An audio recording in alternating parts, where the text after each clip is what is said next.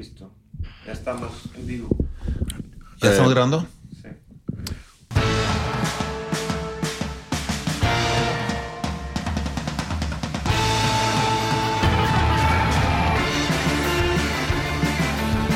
Bienvenidos a todos a la mejor frecuencia auditiva en el mundo del vino y el buen vivir. Esto es The Wine Connection Pod, el champán de los podcasts. El día de hoy tenemos únicamente un dueto, el dúo dinámico de el mercader de vinos Diego de la Peña. Negoción. Y yo soy Miguel Ferriño.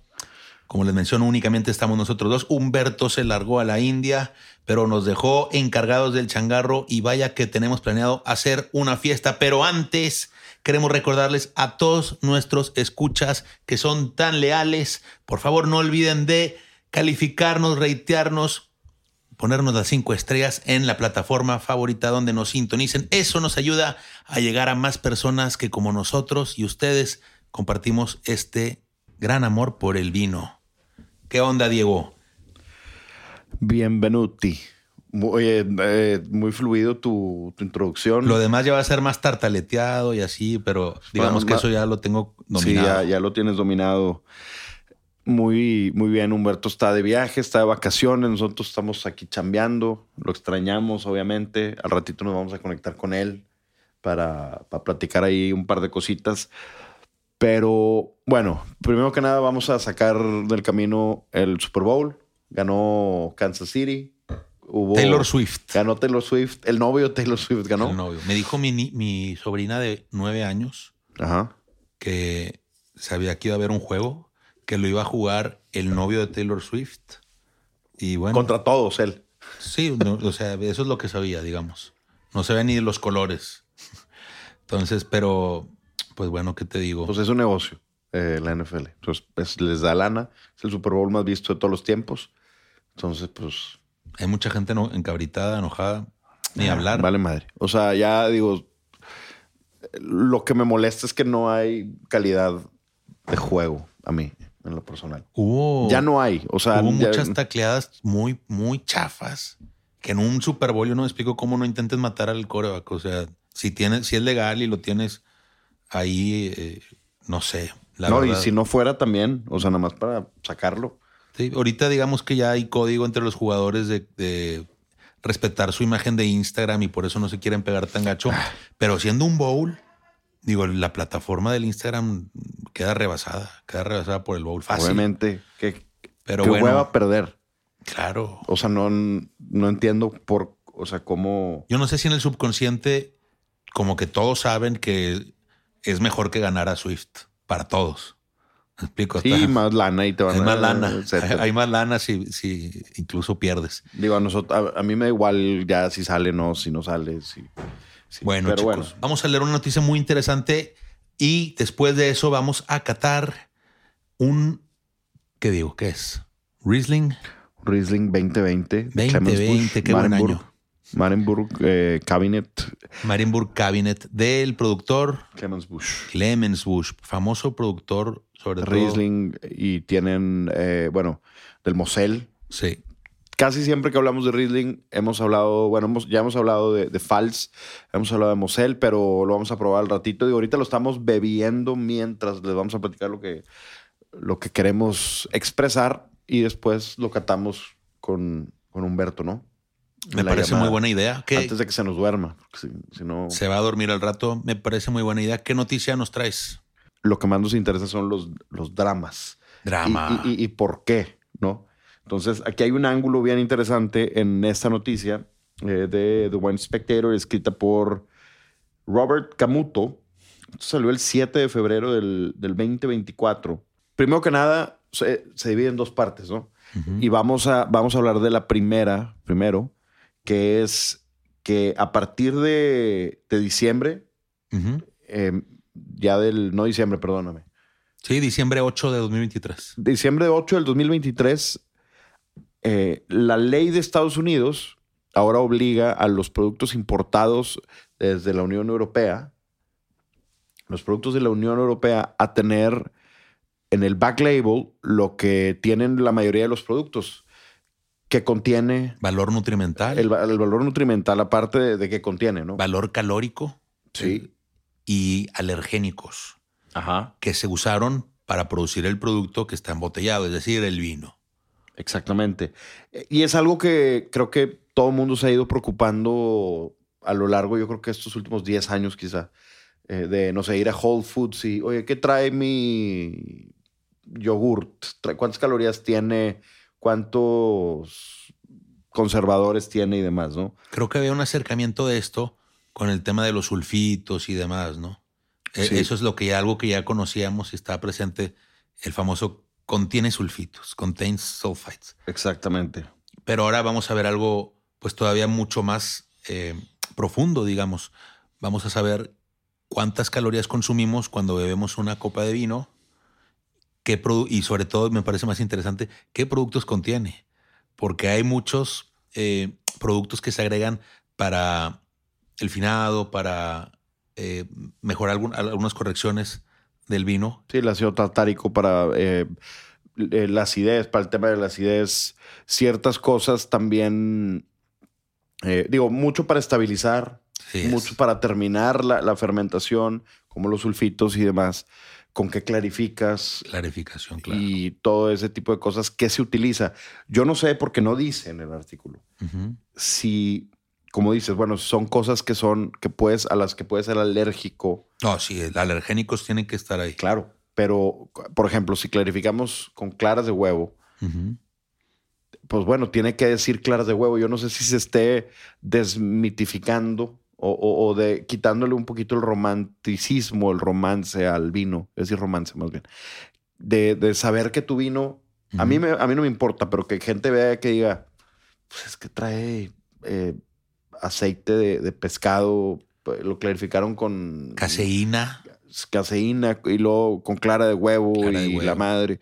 Y, y les, va, les va a quitar, imagínate que tu mutón Y de- en, el claro, diga claro, eso. ¿no? Claro, el mutón, en, en lugar de toda la carga mística que tiene del oculto, literalmente del oculto, en, en varios casos, eh, por ahí el, sí, el mutón rosal, ¿verdad?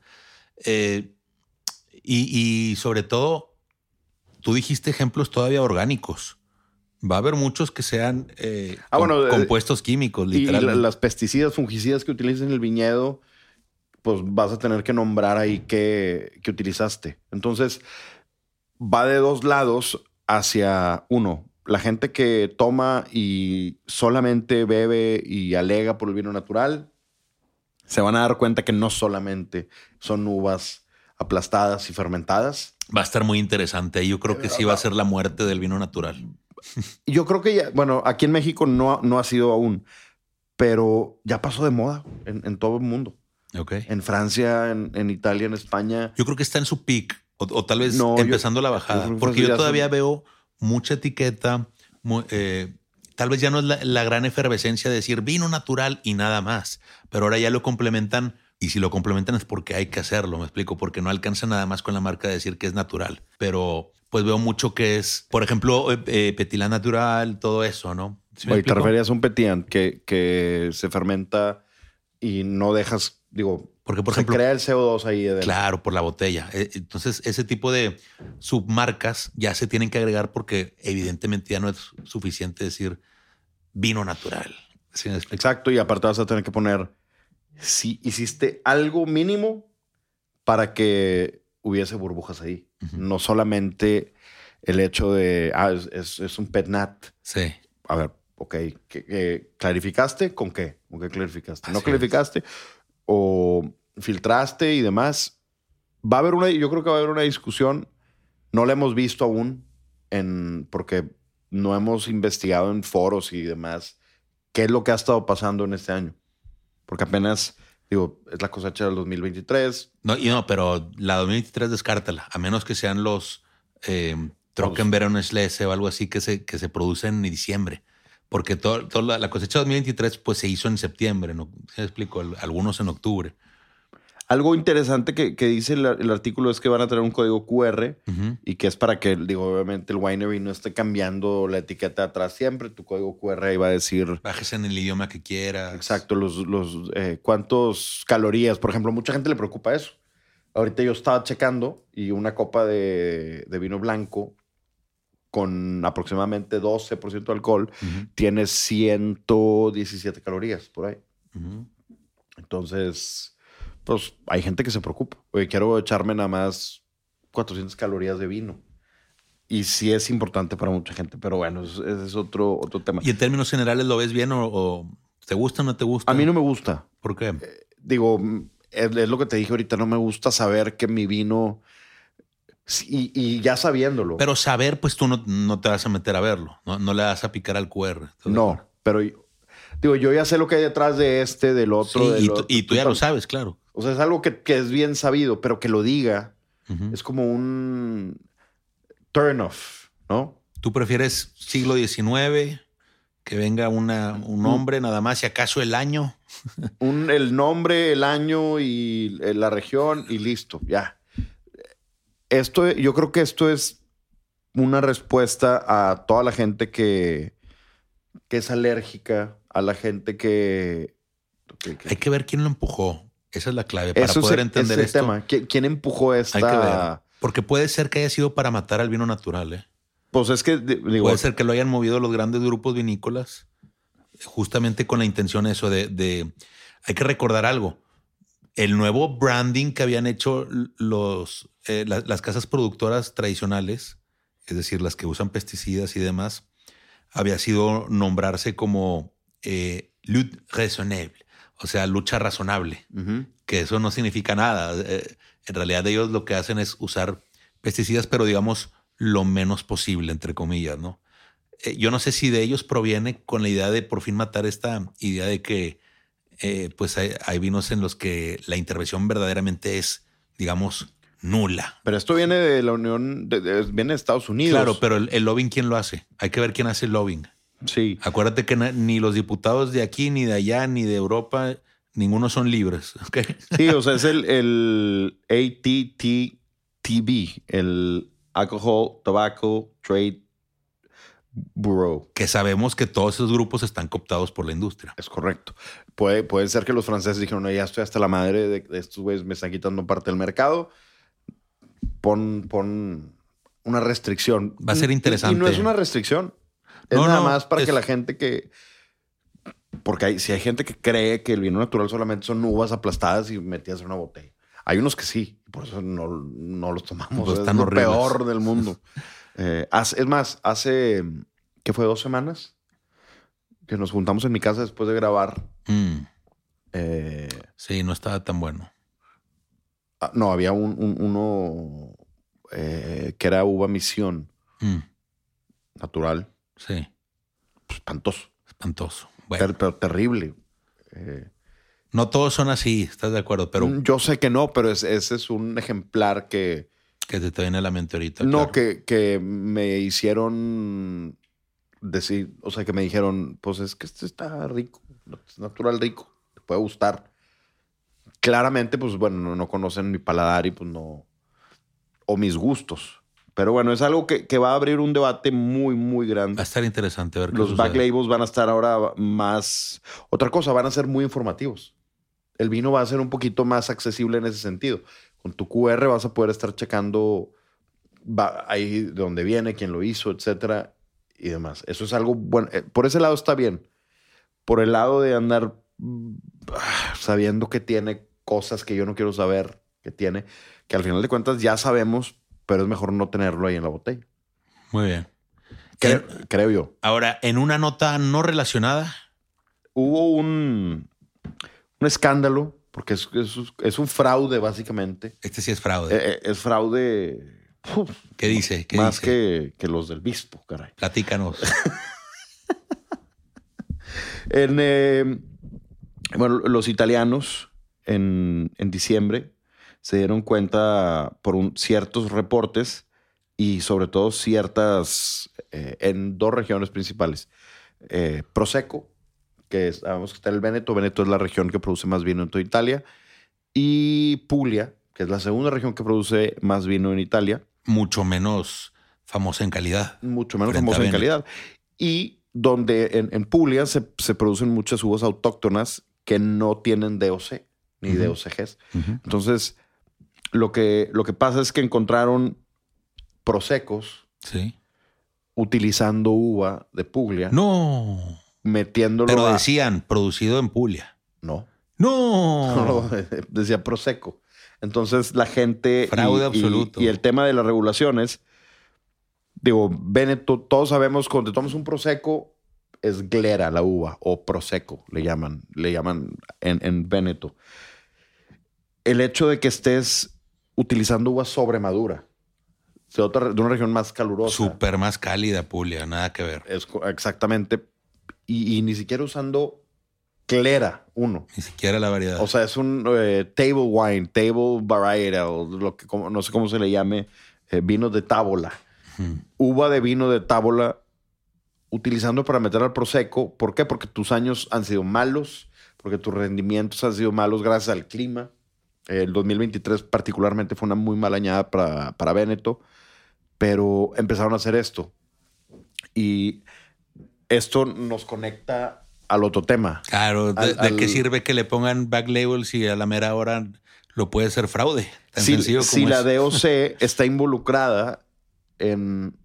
Bueno, no sé, aquí no sé tampoco también. Si la DOC se hicieron, co- como, dicen, de la vista gorda, Claro, de pues son- bueno, fulano. ¿Quién integra la DOC? Pues de los productores. Eh, ¿Quién hizo Pero- el fraude? Sí, pero los, no sé, imagínate que fulano, pues, dentro de todos los productores de Prosecco que haya, pues son dos, tres o tres, cuatro y nosotros no nos damos cuenta. Por ejemplo, la- esto viene, eh, hay que insertarlo esto en el contexto adecuado. El de el 20 2023, particularmente para el Veneto, fue un año terrible por el tema de la neblina Ujú. eh, y donde las cosechas se perdieron. Eh, obviamente, si sumamos uno más uno, intentaron cubrir la producción con una región mucho más calurosa del sur de Italia que, obviamente no, pasó por estos ataques de neblina. Y bueno, pues cosa rara, fueron atrapados. Fueron atrapados, nada más que ahora, ¿cómo confías en que tu Valpolicella, en que tu Amarone sea Corvina Rondinera Molinara, que sea eh, eh, Garganega tu, vino, que no sea un pino grillo ahí crecido en Puglia, o que sea un vino de tábola de Puglia revuelto ahí porque no tienes el suficiente rendimiento o porque tu añada no dio lo suficiente? ¿De qué te sirve que llegue a los Estados Unidos y tú con tu consumidor diga lo que la DOC dice, que en este caso es Prosecco, entonces tú estás confiando 100% en que es uva glera o Prosecco, como le llaman, te digo. Yo lo voy a leer y voy a decir, ah, es Prosecco. Totalmente, es un fraude. Y, ¿de qué sirve este tipo de, de back labels con QRs, con, eh, con nombrando todo lo que le puedes poner, lo que no le puedes poner, todo lo que contiene, todo lo que sí Si al contiene? final de cuentas no hay certeza. Claro, No vamos a saber nunca. claro, no hay forma de saber. Interesante, siempre los gobiernos intentan hacer este tipo de cosas para traer, entrecomillado, justicia al consumidor. ¿Crees que haya sido por eso? Por, por- Es la, es la excusa, siempre es la excusa, ¿no? Para proteger al, al consumidor vamos a dar más información. Eh, Ah, ok, bueno, del otro lado. Pero la excusa de, de la DOC de ponerse de acuerdo y decir, eh, ok, vamos a dejar pasar estas, estas Ah, no, eso vuelve lo mismo. Pues, ¿quién organizó el, el fraude? Pues los mismos que de alguna forma intervienen en la DOC. Entonces, eh, creo que la DOC no ha sido culpada, sino los productores. Son los De- productores, pero por ejemplo... Pero es lo mismo, o sea, la regulación la ponen los productores. Pero, por ejemplo, lo- los productores que tienen viñedos, single vineyards, o sea, que no es un Prosecco genérico, que tienen, eh, por ejemplo, Prosecco Cartizze, que es uno de los mejores viñedos en, en la región de Prosecco. ¿Tú crees que a ellos les, les gusta que asocien Prosecco con esta región donde están haciendo fraude? No, pero no quisieron que se hiciera así. Es decir, no estaban planeado que lo descubrieran, ¿no? Ahora, no estoy culpando a nadie. Puede ser que esa, ese viñedo no haya, no haya hecho este tema.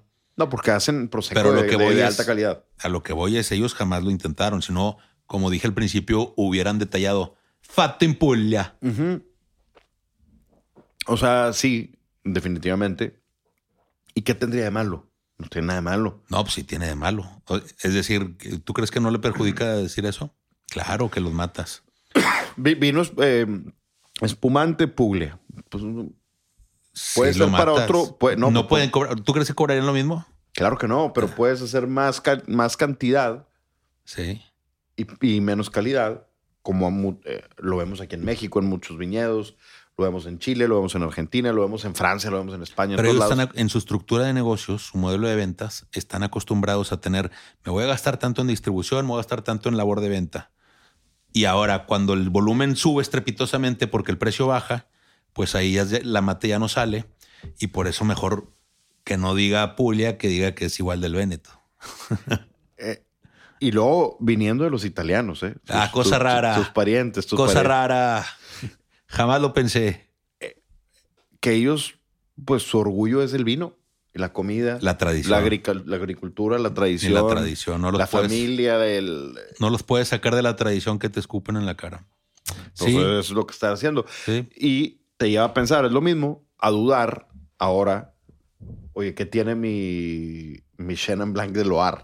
Sí. No vaya a ser que tenga aligot ahí, o, o mi Pinot Noir tiene, está mezclado con Pinot de Aní, y por eso me salió en 12 dólares. no nos sorprendería y mm, digo, no hay que dejar que no, no, no podemos caer en tampoco ser tan ingenuos, ¿verdad? Siempre tener una mínima sospecha. Yo creo que es mínima porque eh, a final de cuentas esta industria se ha sostenido durante cientos de años con este tipo de regulaciones de indicación geográfica. Pero bueno, eh, sirve para eso, ¿no? Para no tener 100% nunca confianza en ello. Muy bien, Diego. Ahora, ¿te parece que vayamos ahora sí a tratar el espécimen seleccionado el día de hoy, Riesling 2020, gran año sobre todo. Eh, Marienburg Cabinet del famoso productor Clemens Bush. Yo creo que hay que hablarle a, al hombre halcón, Uh, Falcon Man, que está en la India, vamos a hablarle. y platicar de este vino porque ahorita está bien rico. Mm. Eh, lo estamos probando, lo estábamos pounding, le estábamos, digo, ya llevamos la mitad de la botella. Nos entonces, estábamos lubricando para poder platicar estas noticias tan tristes de sí. Italia. Y, y di- y digo, es algo que, por ejemplo, no dudo que, que pase en... Aquí en México es bien sabido que hay ciertos viñedos que utilizan uva chilena. Eh, Eh, Y, y lo, lo he dicho en varias ocasiones, me lo han dicho en varias ocasiones. Y pues Fíjate, que- en el tratado, de- eh, con esto cerramos para hablarle a Falconman, pero en el Tratado de Libre Comercio México-Chile, la uva está integrada y yo no he sabido jamás que le haya venido un gramo de uva mexicana a Chile. Pero bueno, en Al el Tratado, revés. Eh, claro, claro, y por algo será. Vamos a hablarle a Falconman y probamos el Riesling. ¿Qué te digo, pues? Eh, antes de, de hablar con, con Falcon Man, eh, voy a hacer una recomendación rápida, creo que ya lo había dicho, pero mm, eh, chequen el libro de... Porque mucha gente... me- ya sabes que yo me gancho con cosas. eh, y de repente veo que todo mundo está posteando este, frases de Rick Rubin en su. O sea, gente que no sabe quién es, que no jamás ha visto eh, ni siquiera cómo se ve ni nada. Porque ahora, porque sacó su libro, que es un gran libro. Eh, léanlo. eh, The Creative Act de Rick Rubin. Y habla de- del tema creativo y de cómo, de que todos somos creadores, todos podemos crear cosas desde nuestro propio trabajo, de lo que hacemos trabajando, desde todo.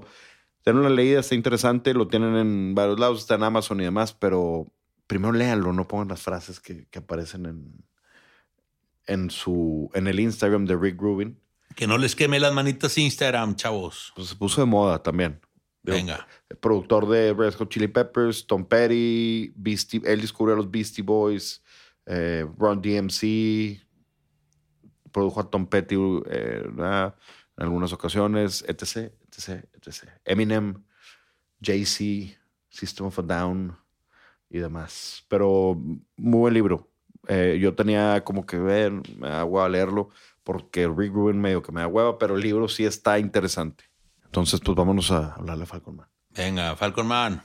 Ahora sí vamos a degustar el Riesling 2020 Marienburg Cabinet de un gran productor, Clemens Bush. Sí. Pero antes, vamos a pasar a la sección favorita de todos, el reporte del halcón. Venga, Humberto Falcón. Les saludo con mucho cariño desde esta latitud en, el lejano país de la India. Eh, vine enviado por The Wine Connection Pod para probar los vinos del estado de Maharashtra, eh, aquí en cerca de la ciudad de Nashik, en frente de, de Dindori, donde me sorprendió mucho que hasta acá metió la mano Louis Vuitton Moet Genesis y está produciendo en una, una, propiedad de unas 20 hectáreas un, un espumoso blanco, Chandon Brut, que me tiene sorprendido y que me ha rescatado porque lo de acá no es el vino. Llega poco y llega caro, pero pues de lo local, esto es lo que me ha rescatado, este, además con la diversidad de, de cocinas y de especias y de vegetales que hay acá, pues acá, acá estoy sobreviviendo, saludándolos con, con mucha nostalgia, ya los extraño, este, y bueno, pues queriendo probar con ustedes eh, ese, ese vino que están tomando. Oye, Falcon Man, ese Chandon lleva, digo, ya eh, Moet Genesis, Louis Vuitton Moet Genesis ya lo tiene en Estados Unidos, tiene Chandon el, argentino y ahora en India. Sí. Pues digo, que este, sepamos, porque debe haber en algún otro lado, ¿no? No, y, lo hacen bien, porque el, el, el, Chandon argentino que he probado y el, de California cumplen muy bien. Creo que yo, me atrevo a decir que el de Argentina, el de California y el de Maharashtra están mejor que Moet Chandon. Sí, muy probablemente. Este, creo que, yo creo que sí. Y con otro precio además, este, pero bueno, este, acá no es zona de vinos, digo, ahí en este estado que les digo que está para ubicarnos, es el estado donde se encuentra la ciudad de Mumbai. Yo creo que es la segunda más grande de, este país gigantesco. Correcto. Este país enigmático y, este, de tantos contrastes, eh, pero el vino no llega bien, es decir, llegan muy caros. No he investigado bien si es un tema de impuestos pero llega poco y llega caro, entonces tomar local ha sido mi salvación. Este, hay otra bodega que se llama Fratelli, hay mucho, hay mucho eh, involucramiento de Italia y de Francia acá, bodegas de Italia y Francia que llegaron a hacer vinos aquí en esta zona, este, pero, pero bueno, la verdad es que este chandón, eh, nunca, nunca pensé decirlo, pero me ha rescatado en estos días este, con, comidas tan ricas en, sabores, en texturas, en especias, en, eh, un, espumoso como este, no una acidez marcada, ¿verdad? O sea, creo que se parece más en quizá a lo que, tomamos en California de, de Chandon, pero pues muy bueno. Pero bueno, muy lejano de lo que se van a tomar ahorita. ¿Qué, ¿Qué, nos puedes platicar de eso, Humberto? De que de, Clemens Bush. Sí. Pues yo creo que lo que te puedo decir de Clemens Bush, te voy a decir como ideas o conceptos que creo que engloban muy bien. Hablar de Clemens Bush en Alemania es hablar primero de, de Mosela, es hablar de los pioneros del biodinamismo, es hablar de los pioneros en las fermentaciones espontáneas, es hablar de Rieslings con crianzas en pudre largas sobre lías, es hablar de vinos con poca o nula corrección de sulfitos en la Mosela. Este, este Clemens y Rita, este matrimonio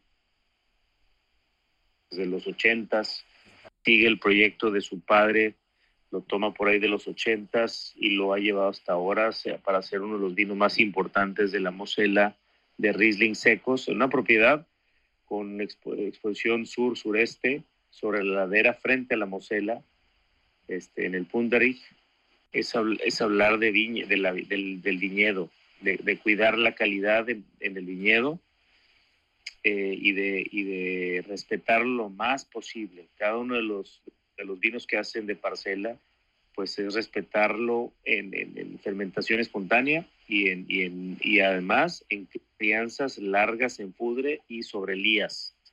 Y, este, y bueno, pues viene ya pronto relevo con Rita y de Clemens, que habrá que ver qué rumbo le da la bodega, pero por lo pronto, para mí, de los reelings secos de la Mosela más interesantes que hay, entendiendo esto que les dije, que es biodinamismo, es fermentaciones con levaduras silvestres y es crianza sobre fudres y sobre, en fudres sobre lías largas. Sus vinos los liberan más tarde que otros productores, pero por lo que están tomando es 2020 y estoy seguro, me lo estoy, me lo estoy saboreando y lo estoy oliendo, son bebés, los vinos son bebés. Este no lo hemos probado, ¿eh? En, o sea, de lo, de lo que hemos probado de Clemens Bush a lo largo de. Desde que lo trajiste, yo creo que son dos años a lo mejor. Eh, creo que este nunca lo he probado. Y 2020 aparte. Yo, sí, yo sí. Y además, interesante que están probando un cabinet. Porque, porque porque este, eh, sus grandes vinos eh, son troquen. Entonces vas a ver, te va a sorprender este, lo rústico, lo mineral, este, y, y, para mí en ese vino en particular es cómo se fusiona en boca el, la poquita azúcar residual con la acidez tan, tan firme. Ahorita lo prueban y ya me cuentan. 7.5 de alcohol. Y sí, Ahorita nada más probándolo rápido, la acidez luego, resalta. obviamente ese, azúcar residual que tiene no se siente, no se siente invasiva, no se siente... voy a decir, a lo mejor voy a tirar, como dicen Under the Boss, uno de estos vinos famosos, eh, el L de Losen, que, que se vende aquí mucho en Monterrey, que tiene mucho azúcar para mí, y esa sí le falta. Siendo, siendo de Mosel, de una región cercana, eh, no se compara tampoco, ni, ni por el precio ni por lo que es el vino. No, yo creo que el enfoque de, de Clemens de, de, de, hacer todo, de hacer los vinos en la viña y después nada más terminar esas uvas en la bodega eh, pensaría que, la mayor intervención que, tienen estos vinos es en el proceso de, crianza que les da en Fudre y, en, y sobre Elías, este, porque son vinos que necesitan evolución, pero, pero pues creo que son enfoques diferentes. Este, Doctor Lucen hace grandes vinos, este, pero me parece que, acá estamos hablando más de viticultura y microbiología, ¿no? Sí, definitivamente. Y digo, está súper fresco. Creo yo que no, no es un vino para nada sencillo. Eh, tiene, tiene muchos matices, es la palabra. ¿Por qué dices que no es sencillo? Yo. Sí. Porque tienes esas ideas, pero debajo tienes la fruta de hueso, no tienes mucho cítrico, tienes todo este, como esta mineralidad, otra vez repitiendo el tema de la mineralidad, y como si fueran los, las conchas rotas, ¿no? Eh, se siente toda esa mineralidad, se siente como la piedra, piedra mojada. O sea, es como un textbook Riesling. Mosela. Un textbook Mosel pero tiene mucha más fruta de hueso que otros Rieslings que, probamos normalmente.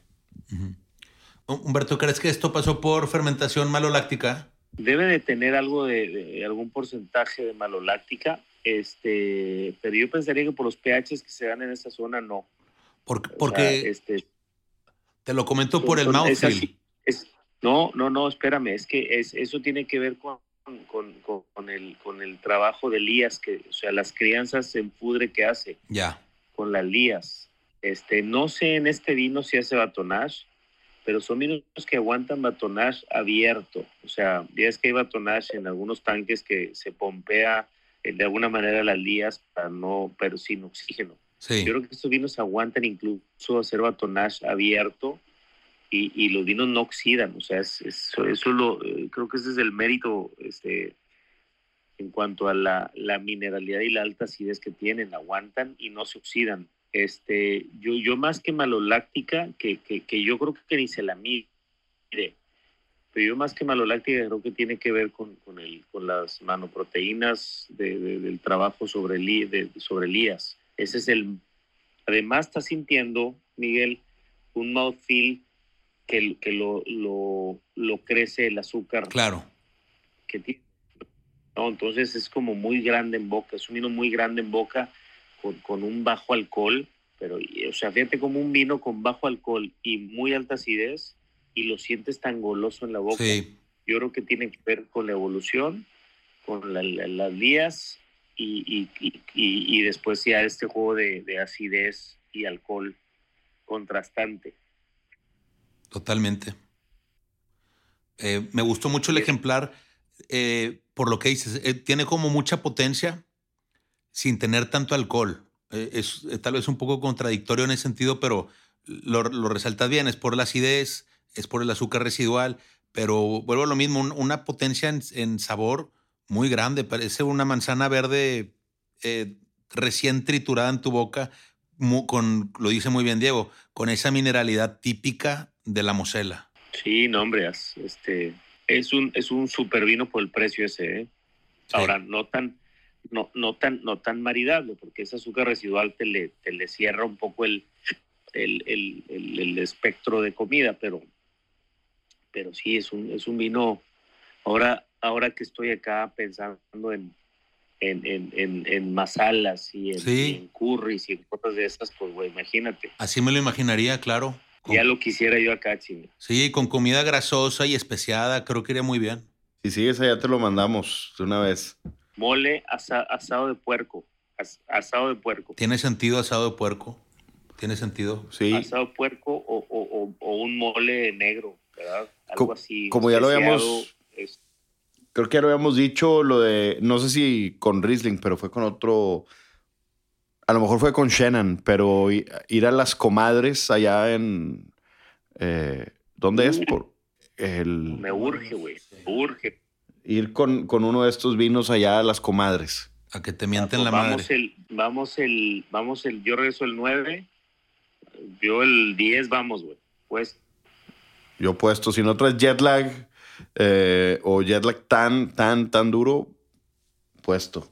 Muy bien, chavos. Pues yo voy a seguir acá en búsqueda de vinos en el sureste asiático. Buena Este, suerte. Estoy batallando. Estoy batallando, la verdad es que, que no hay mucho, pero, pero bueno, seguimos buscando. En Singapur hay algo, en Singapur debe haber muerto. Sí, sí, sí. Allá voy a estar el 28 de febrero. Entonces, y voy con un importador este, eh, de, de- de bodegas así. El importador de Comenge, lo conocí justo en Bodegas Comenge y voy a estar con él. Y tiene un buen portafolio. Entonces, y me dijo que quería que probar algunas cosas locales, pero no sé si locales eh, Singapur o chino, China, pero pues sí, voy a probar. Mucha suerte. Recuerda que no puedes importar basura, mugrero en Singapur si no vas al bote. No, no, no. Cállate, güey. Acá sí, es- acá sí te tienes que andar con cuidado. Ahí, ahí no hay chistes. Acá no, acá no hay chiste, exactamente.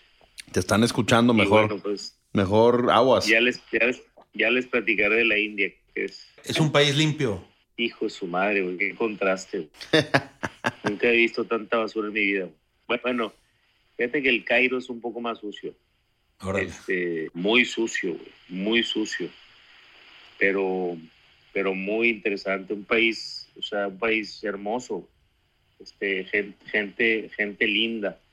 Acá la gente, yo no sé si traen todavía el, las, las, las ideas de, de- de Mahatma Gandhi o qué, o si es el yoga, o si es la espiritualidad, o si es Shiva o qué. El Maharishi. la gente es buena onda, güey.